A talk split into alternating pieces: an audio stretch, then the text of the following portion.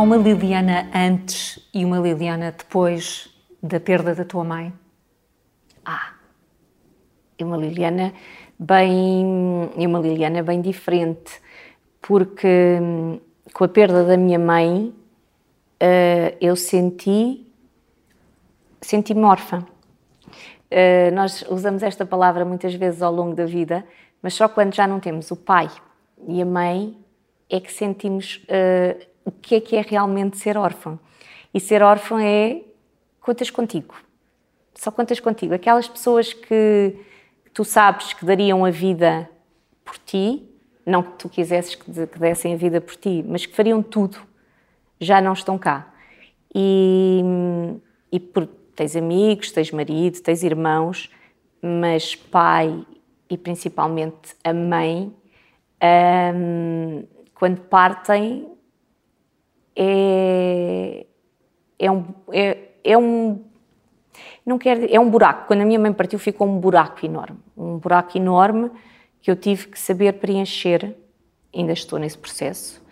Uh, e, e, e, a palavra órfã foi uma coisa que, que é muito triste. É uma palavra muito pesada. É muito pesada e é triste. Porque eh, a orfandade é, eh, é, é a solidão, ficamos mais sós, Completo. Ou somos obrigados a ficar mais fortes? É por onde essa, Eu essa carga? Que, para mim, no meu caso, foi só. Uh, mesmo com os melhores amigos, com, com uma família, primos, mas, uh, e o meu irmão, e tendo a minha sobrinha, uh, mas foi o ficar só. Eu tinha uma relação com a minha mãe muito. Éramos muito éramos muito uma com a outra. Uh, eu ligava à minha mãe, por incrível que pareça, e na, agitação da nossa vida, umas cinco ou seis vezes por dia, uh, ou se não ligasse, eu ligava, ligava à mãe, e ia sempre, estava sempre com a minha mãe todo o tempo que podia, mesmo trabalhos que eu ia para fora, ficava fins de semana em trabalho, se houvesse uh, forma de levar a minha mãe comigo, eu levava a minha mãe comigo para o trabalho. Não ia exatamente para o sítio das reportagens ou para as apresentações de eventos, não ia, porque, mas ia comigo, ficava no hotel, depois eu terminava e no dia seguinte íamos passear. Portanto, havia. Uh, e contava tudo, tudo, tudo, tudo, tudo. Eu terminava, olha, imagina, hoje terminava esta entrevista, a primeira coisa que eu fazia era ele telefonar à minha mãe. E Passado este tempo todo, nós estamos em televisão e sabemos a linguagem dos frames. Um segundo divide-se em 25 frames, não é? Eu, por um frames, ainda pego no telefone para ligar. Passados seis anos. Passados seis anos. Quando é seis, que... passados no fundo dez, porque uh, quando a minha mãe ficou, a minha mãe teve um AVC e ficou completamente dependente, claro que eu nessa altura já não ligava para, para, partilhar estas coisas, até ainda durante os primeiros tempos ainda conseguia falar ao telefone, mas depois não, depois já não era possível. Portanto, passaram seis anos da partida da tua mãe e quatro em que foste uma das cuidadoras. Sim. Quando é que começaste a sentir que isso estava a mexer com a tua saúde mental, com o teu equilíbrio? Uh, não senti logo, porque a correria que tu entras, a azáfama que tu entras, a espiral entras numa espiral de querer estar presente, de que nada falhe, que te esqueces de ti, mas não te apercebes que te estás a esquecer de ti. Porque o que interessa naquela altura é que ali nada falhe e há muita coisa que pode falhar. Uh, porque se tu queres uh, dar todo o conforto e tudo aquilo que. todo o amor, não é o amor, mas uh, mesmo materialmente, para que nada falhe e, e, e, tens de continuar a trabalhar e tens de continuar a sorrir e tens de continuar, a, tua vida continua, uh, mas entretanto tens que ir ao médico pedir as receitas, tens que ir à Santa Casa comprar os, as fraldas porque é mais barato, tens que ir ao, ao, à Liga dos Amigos do Hospital comprar os proteicos porque lá é mais barato. Um, ehm, e quando eu digo mais barato, tu procuras sempre o mais barato porque é tudo muito caro. É muito caro, eu acho que as pessoas não fazem a mínima ideia quando tu tens alguém acamado, completamente dependente, e que queres ter contigo em casa, e também se quiseres pôr num bom sítio, também é muito caro. Mas, uh, e tens que continuar a trabalhar e não tens dinheiro, Uh, todo o dinheiro, é, não tens dinheiro, não tens ninguém que te ajude, não tens um uh, dinheiro de família. A minha mãe não tinha reforma, portanto, fica dependente também de ti financeiramente. isso foi um choque muito grande perceber o dinheiro todo que tu ganhas no teu ordenado praticamente é para ali direciona-se para ali. Portanto, havia uh, o choque emocional de lidar com uma pessoa que já não era a mãe que conhecíamos, Sim. essa pressão financeira, a pressão financeira, não havia tempo para pensar em ti.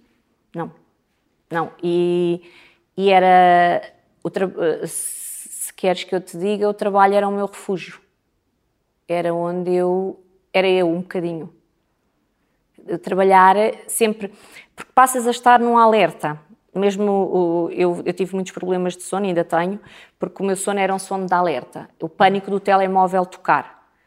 Mas uh, durante aquelas horas uh, que estás ali a trabalhar e que estás em, em direto ou que estás a gravar e que não tens o telemóvel ao pé de ti, se calhar era o único, uh, o único tempo em que tu não estás dependente de uma chamada telefónica mas uh, mal faltava um minuto para acabar o que estás a fazer, é, onde é que está o telemóvel que eu tenho que ir já ver? Portanto, tu estás com uma dependência terrível, só quando estás a fazer um direto ou a gravar qualquer coisa é que sabes que não podes estar com, com agarrada ao telemóvel. Uh, e, portanto, o trabalho nessa altura foi, foi um refúgio uh, e uma necessidade enorme que tudo corresse bem, porque aquele dinheiro era crucial para, para continuar a dar à minha mãe todo o conforto que ela merecia. E, e também, na altura, o meu irmão ficou desempregado. Uh, eu acredito que as coisas não são por acaso. E acredito que o meu irmão ficou desempregado e a empresa dele abriu, uh, deu insolvência, ele não recebeu indenização nenhuma, uh, mas para ele poder ficar em casa com a mãe. Porque Outro dos problemas com que eu me deparei foi eu precisava de alguém que estivesse com a minha mãe durante o dia. Eu não tinha dinheiro para pagar uma pessoa que estivesse durante a noite, portanto dividia com o meu irmão, uh, principalmente ele, porque eu trabalhava à noite, tarde-noite, uh, e também foi numa altura que coincidiu com o divórcio dele e ele teve que voltar para a casa da minha mãe, exatamente pouquinho tempo antes da minha mãe ter o AVC. Acho que tudo se conjugou para ele estar lá Sim, no meio uh, das dificuldades, das dificuldades, coisas que não correram tão mal. Sim, uh, na altura parecia que tudo estava a descambar, não é? Mas uh, eu tive, foi muito difícil encontrar pessoas com, com currículos fantásticos, mas depois que na prática percebessem o que é que era importante para, para nós e principalmente para a minha mãe. e encontrei pessoas horríveis, mas e encontrei dois anjos, principalmente, que ficaram depois com a minha mãe até ao fim e hum, a quem eu serei eternamente grata porque, hum, porque a amavam. Aquilo não era o trabalho, porque muitas das outras pessoas era quase como se fosse um papel que estava ali, que podia ficar em cima da secretária e, no, e no, na segunda-feira voltavam a pegar no trabalho. Não, e não podias faltar ao trabalho uh, só, porque, só porque sim.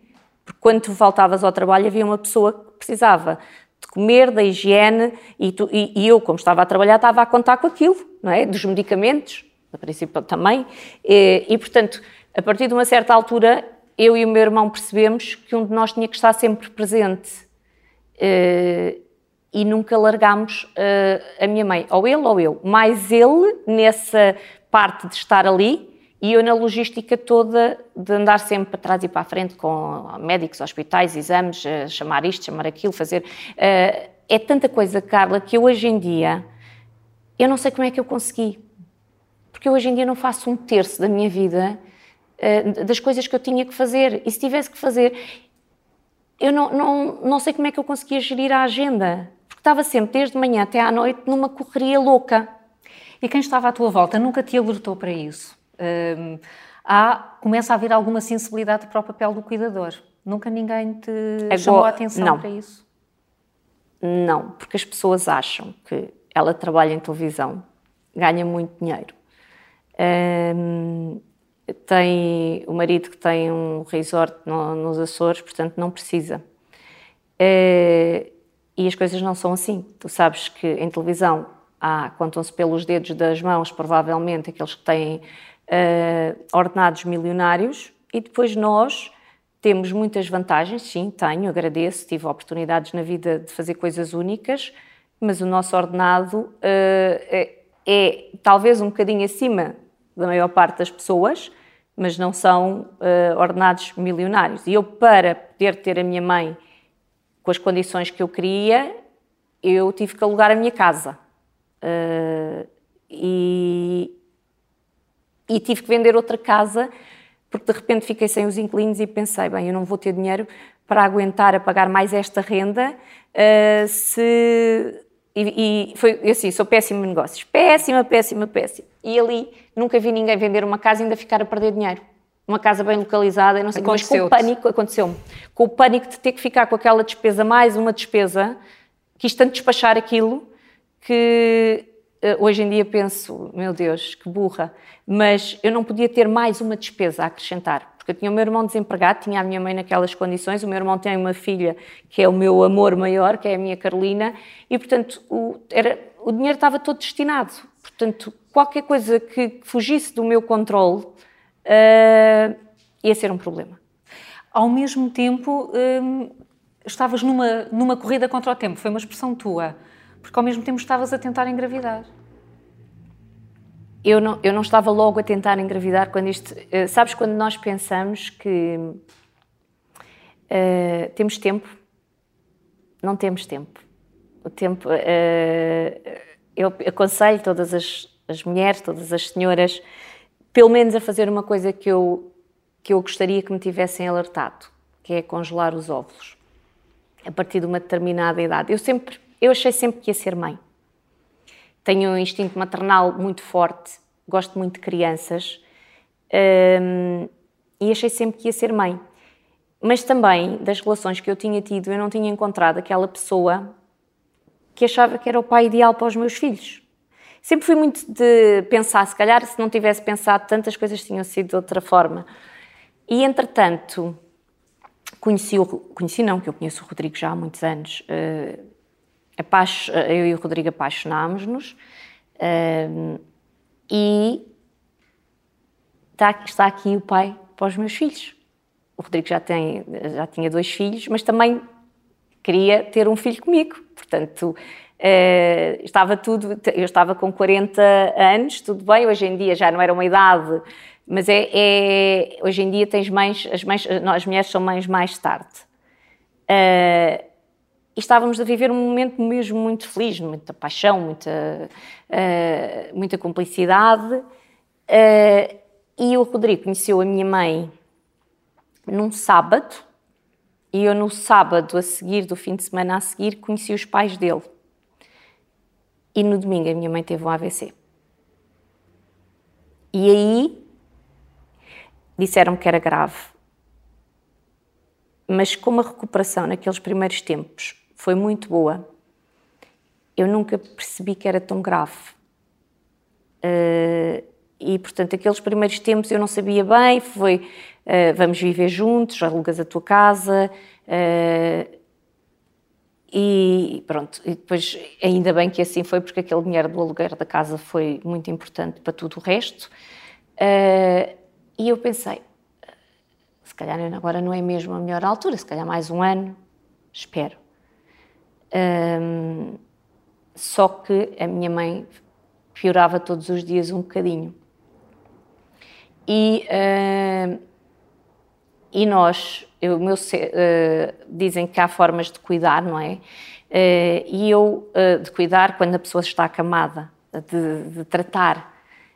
e eu tive boas enfermeiras que me explicaram, mas o meu cérebro fez um reset a tudo aquilo que me explicavam. Portanto, eu fazia tudo com força à base da força, mas não é, é à base do jeito. Uhum. E o meu irmão soube fazê-lo à base do jeito. Eu, para mim, era muito extenuante. Uh, eu saía cheia de lesões, ou nas costas, ou nos braços. Era, era muito era, exigente. Era exigente. E, e, a minha mãe preferia o meu irmão, porque ela sabia, sentia que eu estressava muito com aquilo, com medo de magoar ou de não uh, tentar protegê-lo ao máximo possível, uh, fazia uma força completamente desnecessária. Mas eu não aprendi e hoje em dia não sei, também não quero saber como é que se faz. Uh, mas tivemos momentos de, que, eu, que eu me assustei, uma vez estava a tentar estava, estava a tentar mudar, uh, virá-la e tive que agarrar nela e de repente caímos as duas. E eu fiquei uh, por baixo e pensei, estava, só estávamos as duas em casa. Comecei-me a rir, tipo a disfarçar. E a minha mãe tinha ausências, mas também tinha momentos muito presentes. Também se começou a rir e, e tipo tirar. Era muito magrinha, a minha mãe era muito magrinha mesmo, sempre foi. E depois com a, com a doença ficou mais ainda. Mas pesava muito, porque fica um peso morto, claro. não é? E, e aquele momento de pânico de como é que eu vou tirar a minha mãe de cima de mim e depois como é que eu a ponho na cama. Lá conseguimos, mas fiquei tipo, fisicamente completamente exausta, mas o importante era que, que a minha mãe não passasse o stress para, para a minha mãe. Depois até tipo, consegui agarrar e disse, oh, já não danças há tanto tempo, vamos lá, não sei o que. Foi assim uma coisa meio estranha, mas pronto, quando a vi deitada na cama, uh, novamente foi assim, tipo, consegui. Uh, mas isto para te dizer que fisicamente pensei, não posso engravidar, porque eu tenho que fazer isto. Claro que podia ter engravidado. Claro que podia, porque o meu irmão estaria lá, as outras pessoas estariam lá. Mas é, é o estar a adiar é o, é o não se pôr em primeiro lugar. Eu, eu, quando digo podia ter engravidado, na verdade, eu não sabia se depois ia ter dificuldade ou não em, em engravidar, mas a ideia, se estivesse tudo bem, uh, podia ter começado a tentar muito antes e, e, e, provavelmente podia ou não ter acontecido, mas é, é sempre a pensar positivamente que podia ter engravidado. E se não pudesse pegar na minha mãe, havia quem, quem me ajudasse. Só que eu também sempre tive a mania que eu é que sei fazer as coisas. E esta conversa que eu te digo hoje em dia, que o meu irmão sabia fazer muito, isto foi mais tarde que eu constatei. Porque eu tinha que estar lá. Eu tinha que ser. Uh, isso foi outra das coisas que, que eu fazia diferente. Uh, eu era.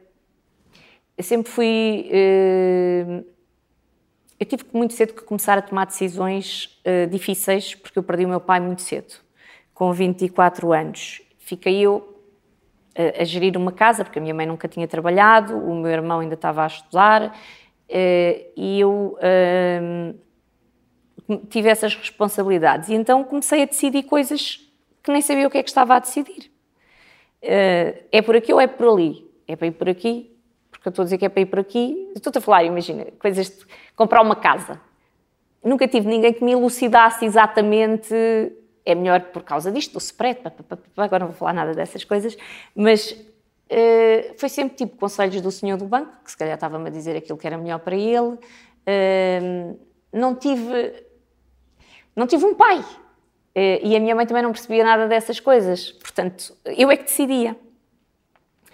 E Uh, e uma vez tive a conversa com um médico, estavas a perguntar se me alertaram, alertaram, os médicos alertaram, que eu, tinha, que eu não podia deixar de viver a minha vida hum. E que era importante não, não, não deixar passar a vida ao lado. Mas não ouviste, portanto. Não ouvi, não ouvi. Uh, não ouvi, mas houve um, um neurologista que, uh, a quem eu perguntei, porque o meu irmão as pessoas dizem, tu és muito chata com a mãe, deixa... E, e eu perguntei ao médico e o médico disse que havia, tem, tem que haver sempre uma chata de serviço. Comer, para beber, para se sentar, para mudar a posição.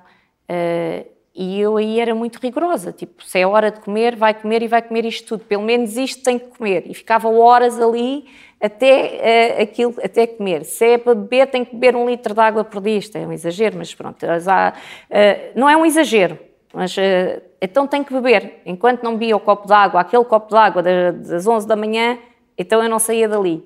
Portanto, eu tinha que estar sempre presente em tudo. Sim, uma dedicação exclusiva. E foste abdicando daquilo que eram os teus projetos pessoais. Sim, não foram... mas não percebi que estava a abdicar. Eu não percebi que estava, não percebi que estava a, a abdicar. Sim. Quando é que percebes? Um, percebo quando, uh, a nível da minha relação com o Rodrigo, uh, começaram a dizer: ah, vê lá, porque não estás tempo. O que é que acontecia? Ao fim de semana nós não tínhamos lá ninguém. Portanto, os fins de semana eram com. Era o sábado o meu irmão e o domingo era eu. Ou então, se havia alguma coisa, trocávamos, mas eh, era eu, tipo assim, estávamos os dois na mesma, mas imagina, se o Sporting jogava, o meu irmão queria ir ao jogo, então ah. estava eu. Nunca ficava sozinha, uh, minha mãe nunca ficou sozinha um minuto que fosse. Uh, quer dizer, sozinha, uh, sem mim e sem o meu irmão. Porque depois, claro que havia, estava, tínhamos lá as senhoras.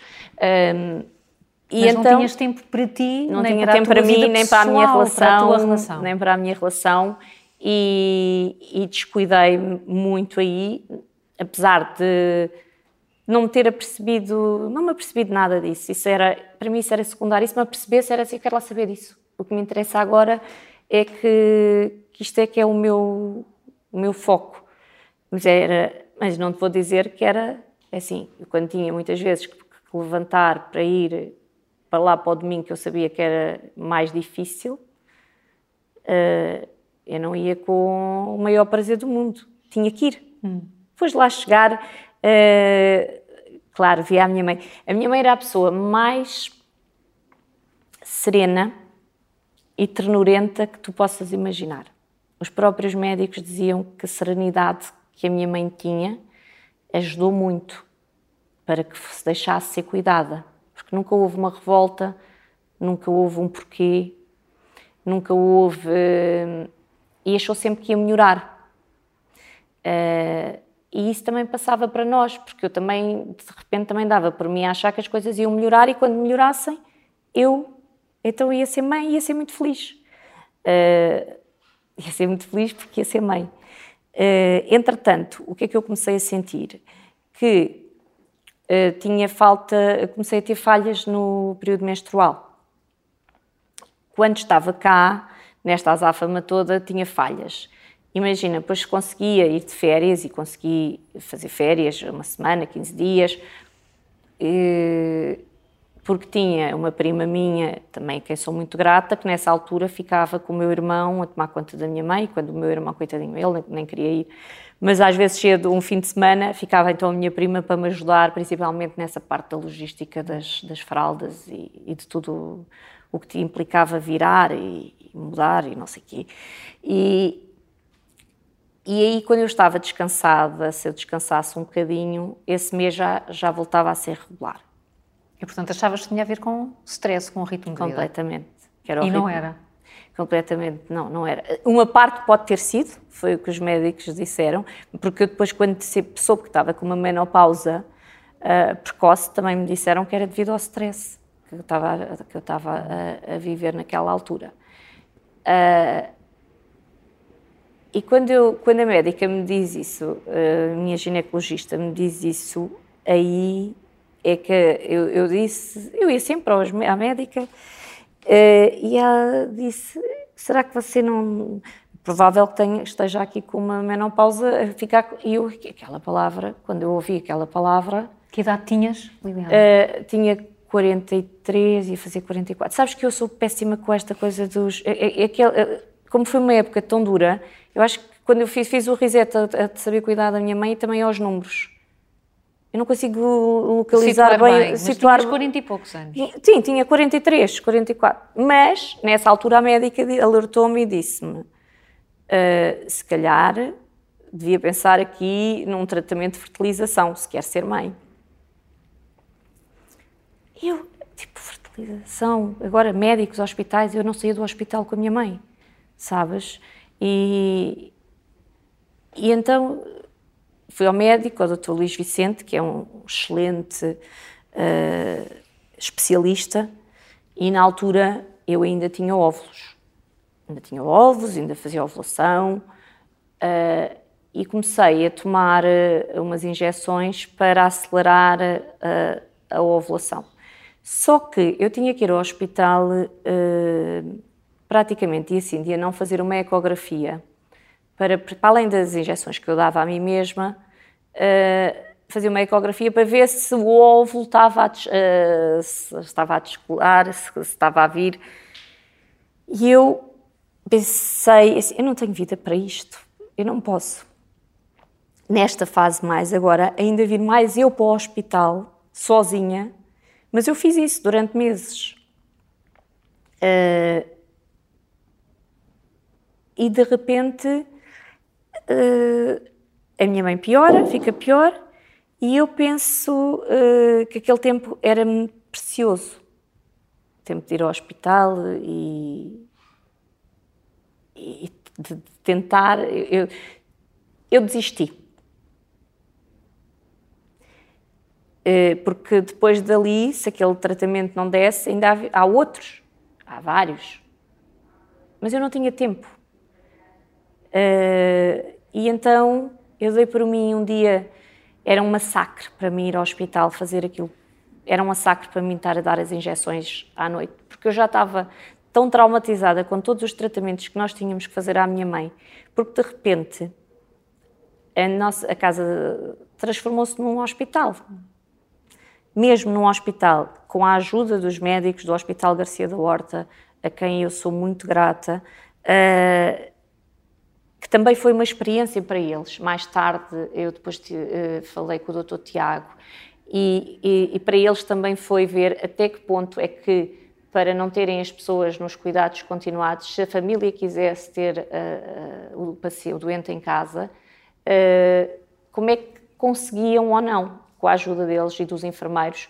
Nós, qualquer problema que houvesse, podíamos ligar a qualquer hora, vinha um enfermeiro a partir de uma determinada altura, eh, porque estávamos sempre com atenção, estava a receber soro, estava a receber, eh, agora esqueci-me, mas era também intravenoso, e nós tínhamos de estar sempre a controlar se estava a correr, se não estava a correr, eh, medir os níveis da, da coagulação do sangue. Nós, de repente, já éramos um bocadinho médicos, eu e o meu irmão, já tínhamos que tomar, por vezes, decisões difíceis, porque quem to, quem, a nível da coagulação do sangue, uh, a minha mãe tomava o Varfin. O Varfin é qualquer coisa, não um copo de água, mas imagina uma salada, pode mudar-te uh, a coagulação do sangue. E fazíamos as análises e aquilo tinha que estar entre o 2 e o 3. Uh, eh, e então já sabíamos, se ultrapassasse que tínhamos que diminuir, já não sei se era bem assim, e se tivesse coisa, tinhas que aumentar um bocadinho a dose. E havia alturas em que nós já fazíamos os dois sem perguntar ao médico: achas que sim, achas que nós já, já discutíamos, uh, com base na nossa experiência anterior. Portanto, não havia espaço para pensar em mais nada? Não havia. E passou o tempo? E passou, passou o tempo. E na altura, quando a minha mãe partiu, a minha ginecologista aconselhou-me a a ir a, a, à doutora Ana Peixinho, que é uma psiquiatra, porque ela percebeu que, que eu já não estava bem. E Portanto, que ia ficar não, não pior. era só um processo de luto agravado com, com este confronto, com a provável impossibilidade de ser mãe. Já havia mais sinais. Era isso. Um, para a doutora, provavelmente, ela, com a experiência dela, ela percebeu o meu desgaste físico, porque eu estava muito magra. Um, embora eu me obrigasse a comer, porque eu sabia que tinha que, que, andar, não é? Que tinha que ir, por muito que me apetecesse ficar na cama, eu nunca tive aqueles sintomas de não me vou levantar, não podia. Uhum. E sabes que em relação a este tipo de sintomas, eu achava que isto era um luxo. Que, uh, eu era daquelas pessoas, como perdi o meu pai nova, não é? E tive que ir para a frente. Eu achava que quem tinha depressões era quem tinha tempo para ter depressões. Eh, e eu não podia dar esse luxo de agora pensar que vou ter uma depressão. E na verdade também achava que era uma coisa para pessoas mais fracas. Esta é a realidade. Depois, quando fui confrontada com o diagnóstico de uma depressão, uh, tive que pensar e repensar muita coisa na minha vida. Hum.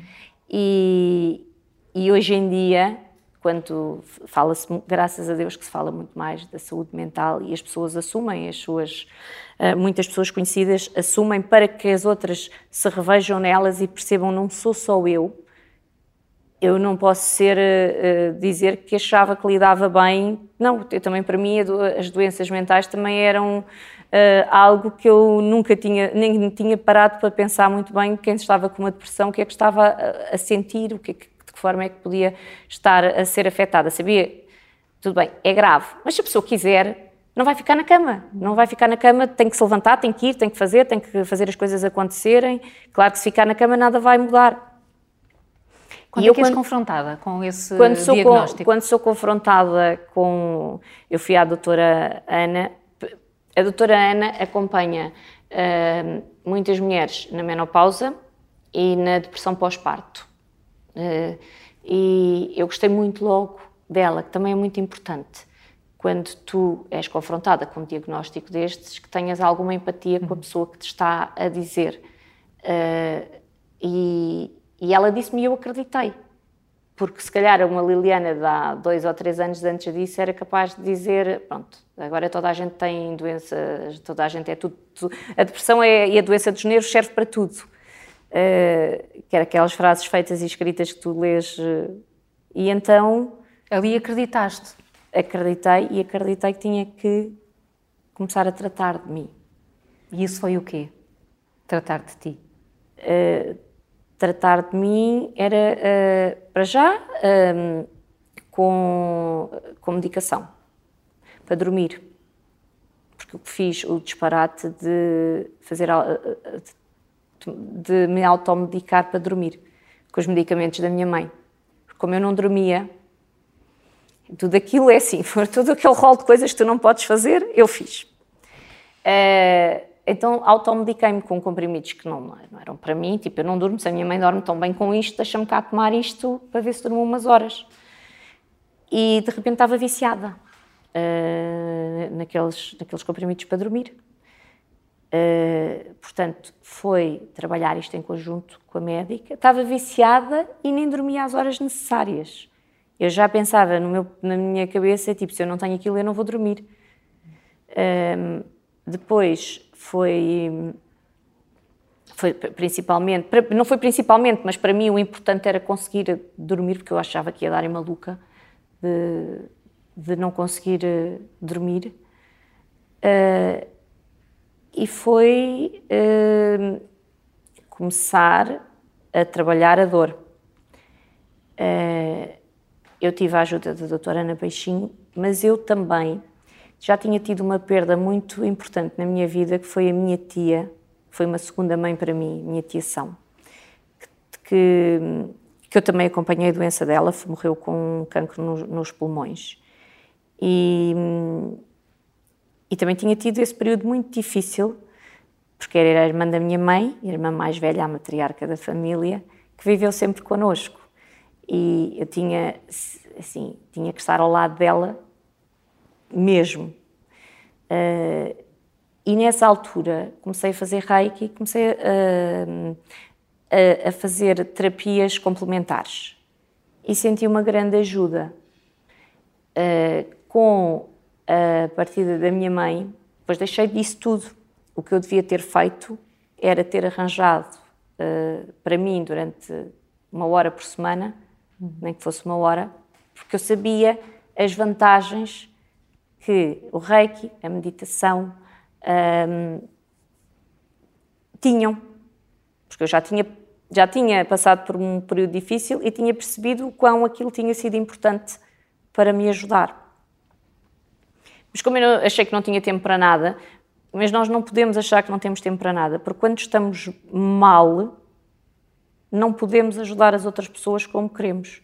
Portanto, não é ser egoísta, mas é, é priorizar-te um bocadinho e dizer não, eu pelo menos estas duas horas por semana ou três são minhas e, e eu vou usá-las desta forma a fazer coisas que eu sei que me fazem bem.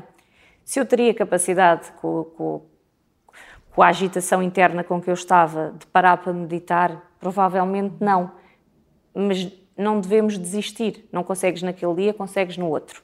Se não conseguires, ficas ali aquele bocadinho contigo. Uh, devia ter devia ter me dado esse esse espaço e esse tempo.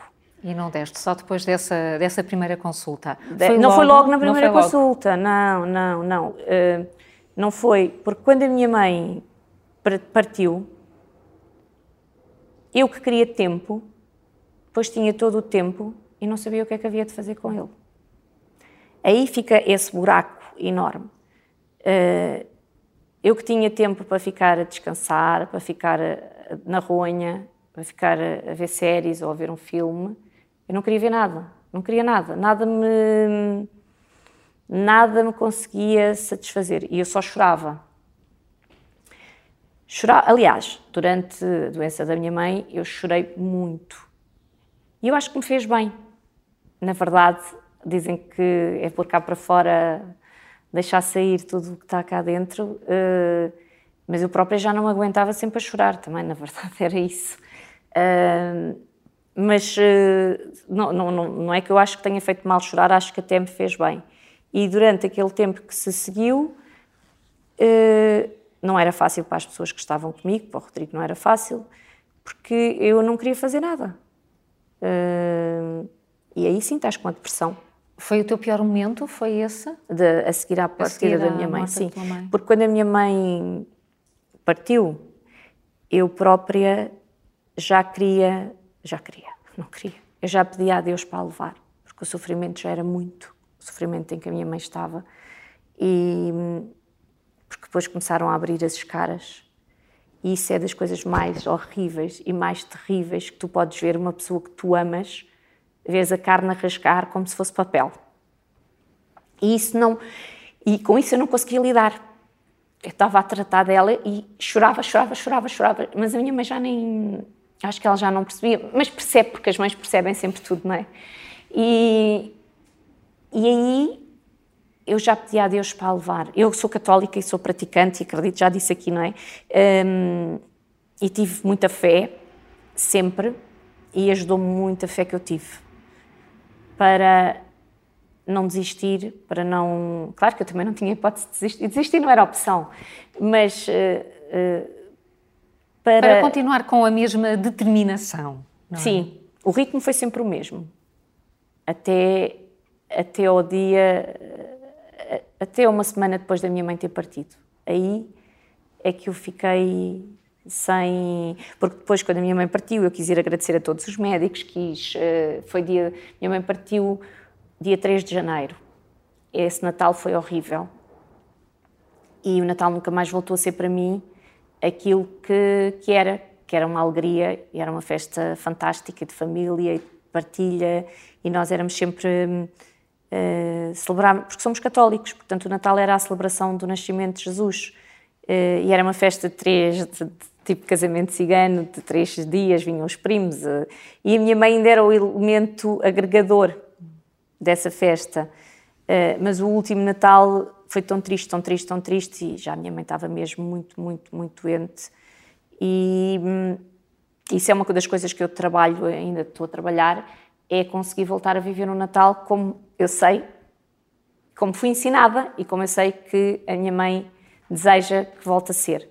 Um, e quando digo uh, o Natal, há outros, outros momentos que, que ainda são, são muito duros, mas o Natal porque a vi sofrer muito e porque me fui muito abaixo. Também porque pude ir abaixo, porque tinha a família, veio. E então, como eu tenho uma prima minha que foi criada pela minha mãe, que é enfermeira, mas que vive em Santo André, ela estava lá nesses dias e, e eu senti que podia, podia ir abaixo. Um, e há uma coisa que aconteceu, como te disse, eu ou o meu irmão estávamos sempre presentes. E na noite que a minha mãe partiu, nem um nem outro estava. E eu, eu não sei se isto para as pessoas é estranho, mas eu acho que a minha mãe esperou que nós não estivéssemos para partir, porque nós, egoísta, de uma forma egoísta, prendíamos lá, ali, uh, conosco. Uh, e nesse dia, como estavam as minhas primas, o meu irmão tinha ido ao, ao futebol, que era a única coisa que ele fazia, e eu estava, tinha ido passar uns dias com o Rodrigo fora e, e sempre controlar tudo através do telefone. E quando cheguei, ah, outra coisa que aconteceu. Uh, a minha mãe esteve sempre em casa, mas já estava muito mal e três dias antes teve que ir para os cuidados continuados. E na verdade, eu acho que ela também não quis partir em casa para não ficar um, aquela essa, essa, essa memória para quem depois fica lá. Mas eu passaram-se seis anos e quando a minha mãe partiu eu quis mudar a casa toda por causa do meu irmão e da minha sobrinha, casa toda, quer dizer, dentro dos limites, mudar as almofadas, pintar, uh, mudar, uh, mudar, o quarto da minha mãe mudar para ser outra coisa, para não ser, para não ficar ali aquela imagem e depois nunca mais consegui entrar lá em casa. Nem hoje, ainda não. É outra coisa que eu tenho que resolver em mim, porque eles vivem lá, eu. Hum, eles vivem lá, claro. Uh, eu no início quis. Uh, tratei de tudo, não sabia, mas era para não ir lá tão cedo. E entretanto, já se passaram seis anos e eu sei que eu tenho que ir lá agora, que aquilo uma sobrinha e um homem tomar conta daquilo, apesar da pessoa que vai lá à casa limpar ser assim, tipo, pessoa que eu mais confio, das pessoas que eu mais confio deste mundo, preciso de ir lá e eu tratar até mesmo das coisas da minha mãe.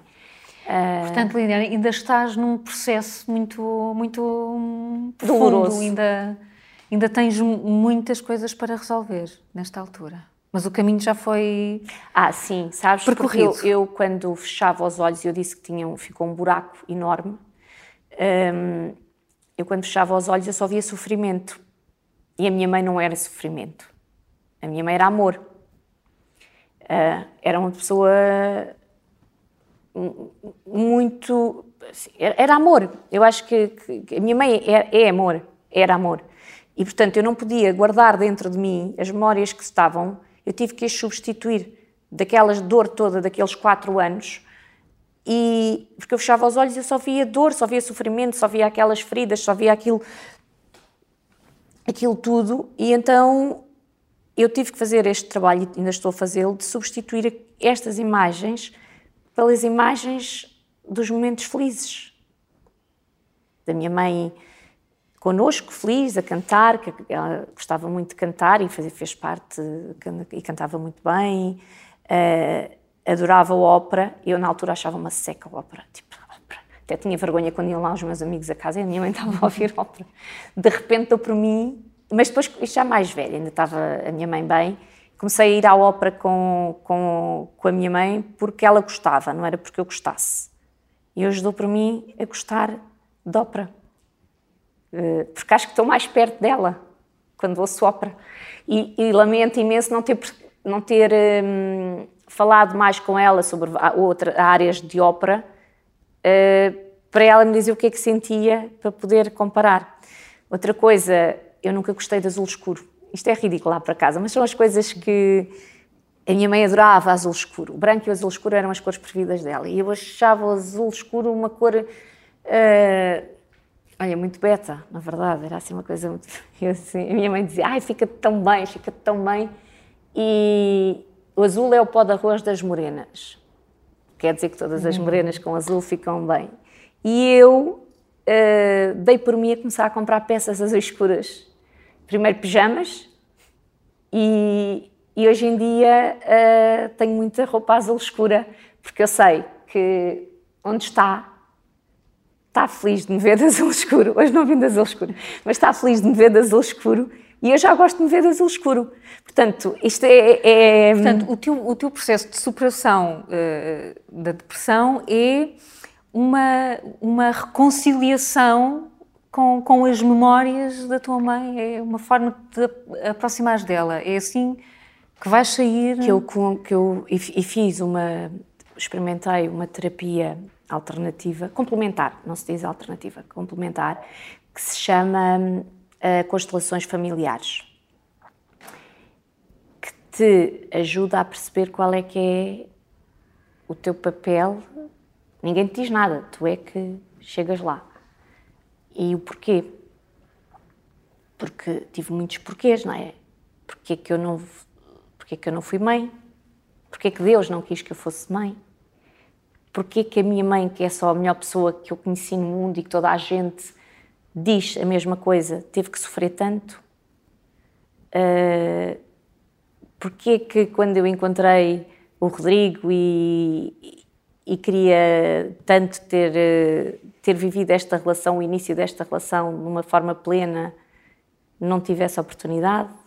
Porquê que eu não consegui construir uh, no início aquela relação que era preciso também com estar presente com ele, com os filhos dele, com uh, porque que uh, porque que tudo me aconteceu, mas depois uh, as coisas tudo têm um propósito. Já encontraste respostas para, para tudo porquês? Não. Para tudo não. Nem acho que nem nunca vou vou encontrar, mas uh, já há uma parte de mim que que apaziguou a dor já consegui, eh, como estavas a dizer, fechar os olhos e, e conseguir ver eh, a minha mãe como, como ela era, embora não seja sempre. Eh, aqueles momentos ainda, ainda, ainda estão dentro de mim. Eu também não sei se alguma vez vão desaparecer, porque fazem parte da minha vivência, não é? Fazem parte do pior período da minha vida, portanto, eu não sei se alguma vez esses momentos vão desaparecer. Um, mas para além de, de fazer, uh, de ter as consultas com a psiquiatra, para além de ter estado com a psicóloga, eu também uh, encontrei muita ajuda nestas terapias complementares.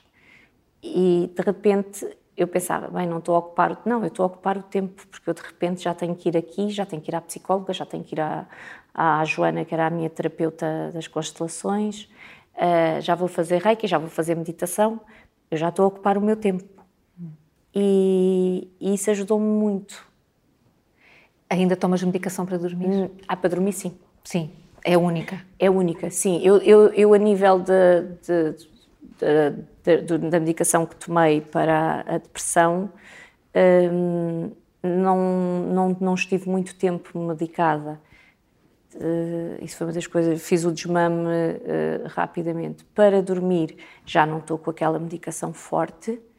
Uh, consigo muitas vezes à base de coisas naturais, mas tenho que ter comigo aqueles medicamentos mais fortes que eu não consigo perceber. Porquê? Porque, entretanto, já estive em clínicas do sono a tentar perceber uh, passar lá a noite toda ligada, não sei o quê, para contar, conseguirem perceber o que é que ainda mexe com, com, o meu sono, porque não é a dormir, eu não tenho insónias, uh, eu não acordo ao meio da noite, eu é, tenho muita dificuldade em adormecer. Mas aí também a parte hormonal, que tem a ver depois com a menopausa, Sim. Também teve muita influência. Sim, houve aqui Foi uma, tudo. Foi houve, tudo. Uma, houve uma conjugação de Sim. fatores. Essa, essa Liliana mais só, será, apesar de tudo, seis anos depois, uma Liliana mais forte, que se conhece melhor? Que se conhece melhor, sim. Mais forte depende daquilo que nós temos como forte. Eu já não quero ser forte. Eu já fui forte. E não foi. E não foi o melhor. Portanto, eu já não quero ser forte. Então agora queres ser o quê? quero só ser. Eu tinha essa necessidade de ser forte para tomar conta da minha mãe, para tomar conta do meu irmão, para provar que era capaz, para hum, sei lá, para, para que nada falhasse, vivia numa ansiedade enorme, mesmo antes da minha mãe estar doente, para que nada falhasse. Uh, isso tem, também tem muito a ver com a tua forma de ser. Há pessoas que não são assim, não é? Não tem nada. Uh, e de cumprir cumprir, cumprir, cumprir, não, não vacilar. Uh, isso ajudou-me, ajudou-me numa determinada altura, mas também sinto que se não tivesse a mania que era forte, se calhar podia ter deixado que tomassem um bocadinho mais conta de mim. E não deixei. Uh, e não liguei nenhuma àquilo que os médicos diziam, e não liguei, e não deixei quando as pessoas se aproximavam a dizer qualquer coisa, o tipo, vocês nem fazem a mínima ideia, não, não imaginam, portanto cá nem quero saber de, do que é que estão a dizer. E hoje em dia, porque tenho falado com, com, com pessoas que são cuidadoras. A primeira coisa que eu digo é para cuidarem delas também, para não se deixarem sugar por essa espiral em que se entra uh, e que é muito fácil entrar. É muito fácil. Uh, o difícil depois é sair. Uh, portanto, é sempre o conselho que eu dou, embora saiba que muitas vezes não é possível, porque as pessoas estão. A preocupação são tanto, é tanto tipo de preocupações e não há ajudas, Carla, não há ajudas neste país para os cuidadores. E por isso é que nós vimos também os nossos velhotes são muito maltratados. Eu muitas vezes uh, estava com a minha mãe no hospital, mas eu podia levar a minha mãe ao hospital. E eu vi os senhores e as senhoras de manhã, naquelas consultas muito cedo, a subirem aquela rampa e só me apetecia ajudar todos, sabes? E hoje em dia eu penso: uh, se me saísse o euro milhões, não me vai sair porque eu não jogo. Portanto, é sempre aquela coisa. Mas pronto, se eu fosse rica, há muitas eh, pessoas que precisam, não é? As crianças, os animais. Mas eu lidei de perto durante muitos anos com as pessoas, com os velhotes. E velhote é uma palavra que eu gosto muito, não é? Não, para mim não é uma, um velho não é uma coisa é desinteressante. São, para mim velho, velhote é, uma, é sabedoria. E vi tanta necessidade. Eu vi, a minha uma senhora que estava, minha mãe às vezes ficava internada, uma senhora com o pé de quem a minha mãe ficou, que fingia que estava pior, para o médico não lhe dar alta porque ela não queria ir para casa. E vi outros que ligavam 500 vezes para os filhos os irem buscar e não iam. E vi outros que os filhos não tinham como os ter e tinham que os colocar em lares sem condições nenhumas. Há de tudo. E, devia, e, e tu vês, e nós agora temos um, uh, vivemos mais anos e não nos preocupamos com a qualidade de vida que vamos ter. E, e, e tu vês as pensões miseráveis que, que, existem, e no nosso tempo vai ser pior, porque da forma como está a segurança social, uh, e vamos viver mais com menos qualidade de vida. Uh, e isso para mim é muito assustador, porque eu tive presente, tive em contacto com esta realidade muito tempo. E durante a pandemia eu fiz voluntariado com velhotes, um, através da, da paróquia, um, e convivi muito com eles, chatos, uh, quererem fazer as coisas à maneira deles, e, e depois de género, não pode. Aqui havia aqueles, ah, não importa morrer, se morrer, morri, já não estou cá a fazer nada. E eu disse, está bem, mas depois não é a forma como morre, é que não vai poder ter os seus filhos, não vai conseguir respirar, tipo, meter-lhes medo e não sei o quê. E depois tinhas aqueles que tinham tanto medo, tanto medo, tanto medo, que mal respiravam. Uh, e não, não senti, eu não sentia que era a pessoa indicada, eu podia-lhes fazer os recados, que eles não podiam vir à rua. Estou mesmo a falar do primeiro confinamento, uh, porque eu podia conduzir, como estava a trabalhar, e podia conduzir. E então, quando eu digo chato, é tipo, eu ia ao supermercado às compras, que eu detesto.